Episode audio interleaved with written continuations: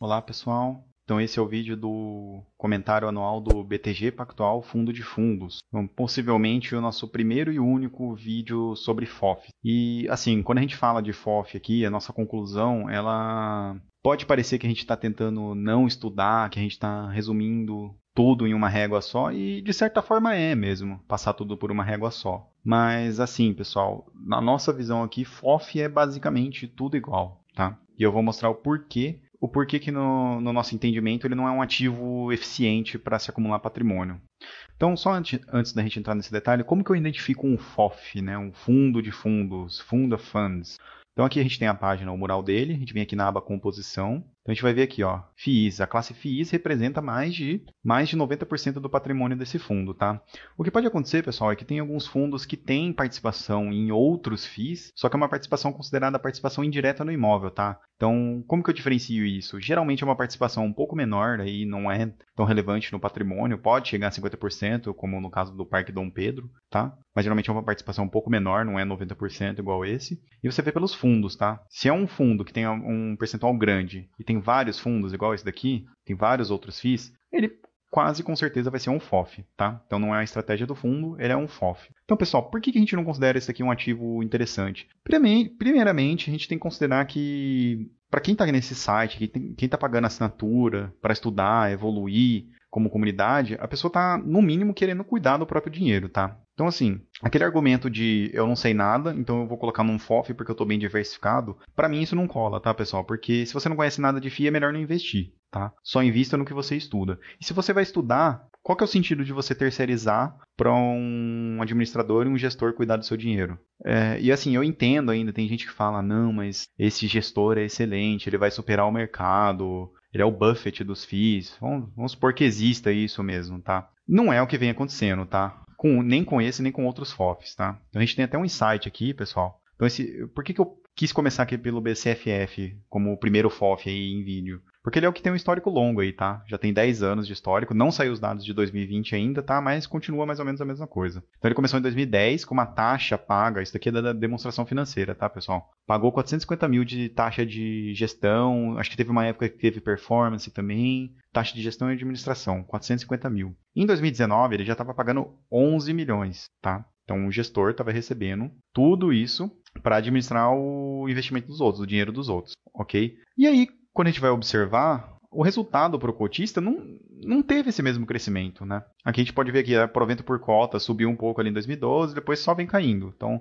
o fundo lança emissão, o administrador ganha mais, e o resultado por cota fica ali mais ou menos a mesma coisa, não sobe, não desce. E quando a gente vai ver o, a cota ajustada por cotação, que é uma forma de a gente calcular esse retorno, lembrando, pessoal, que a gente calcula retorno para estudo, tá? Não é para saber qual é o melhor investimento nem nada, mas um retorno aí de 10 anos já dá para a gente ter alguma conclusão tá? Então, qual é a proposta desse fundo? Superar o IFIX, certo? Você vai dar o seu dinheiro para alguém administrar e colocar em, outro, em outros FIIs, você espera no mínimo que ele supere o IFIX, que é a média de mercado, né? Quando você vai ver no período, o IFIX deu 176%, tá? Nas mesmas datas aqui, a gente padronizou as datas iguais, tanto para o IFIX como para o BCFF, apesar do BCFF ter começado antes do IFIX. E deu 176% a média de mercado, e esse FOF deu 169%. Então, assim, ele não superou o mercado no longo prazo. Então, qual que é o sentido? E, ao mesmo tempo, né, eu vou explicar aqui, ó, para que, que serve o FOF? Para gerar dinheiro para o administrador, né? Porque é para isso que serve fundo em primeiro lugar. A gente tem que ter muito isso em mente, pessoal. O FI é um,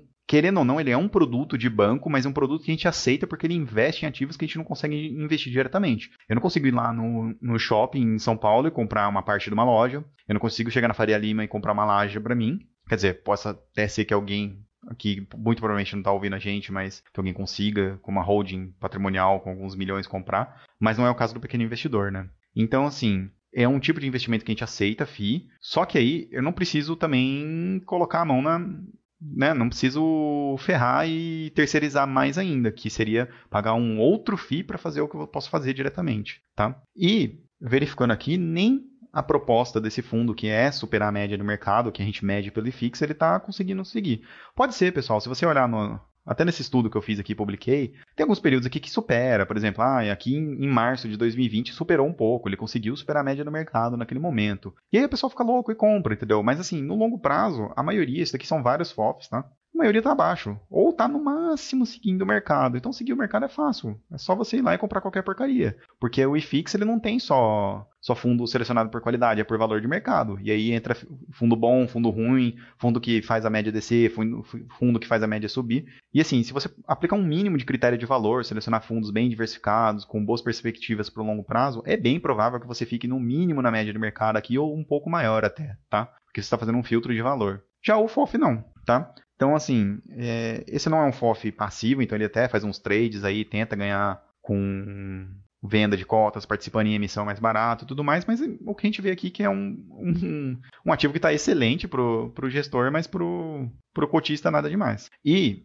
isso a gente está fazendo pela métrica do IFIX, tá? Então, um estudo melhor, assim, mais real, que seria pegar alguns fundos mais bem diversificados da sua própria carteira, talvez você até supere o mercado aqui no longo prazo, tá? Lembrando que isso daqui a gente está analisando só para poder tirar uma conclusão, tá? Não é para ficar analisando rentabilidade, escolhendo fundo por rentabilidade. Mas se a proposta desse fundo é superar o mercado, a gente vai analisar a média do mercado. E o que a gente vê aqui que não superou. Então, pessoal, esquece essa coisa de vou colocar num FOF, estou diversificado. Eu acho que assim, é muito fácil a gente escolher FII com com alguns critérios, aí colocar alguns critérios para escolher os mais começar pelos mais bem diversificados, tá? Não precisa inventar muito no início. Se FI não serve para você, não investe, não, não tem obrigação de investir em FI. E se vai investir, tem que estudar. E assim, as ferramentas que a gente tem no site aqui facilitam muito escolher e entender os FIIs. Então assim, no nosso entendimento não tem sentido ter um ativo desse, tá? Ainda mais porque a gente sabe que provavelmente, né, muito provavelmente conhecendo o mercado como ele é, esse é mais um ativo criado para enriquecer, enriquecer os intermediários, né?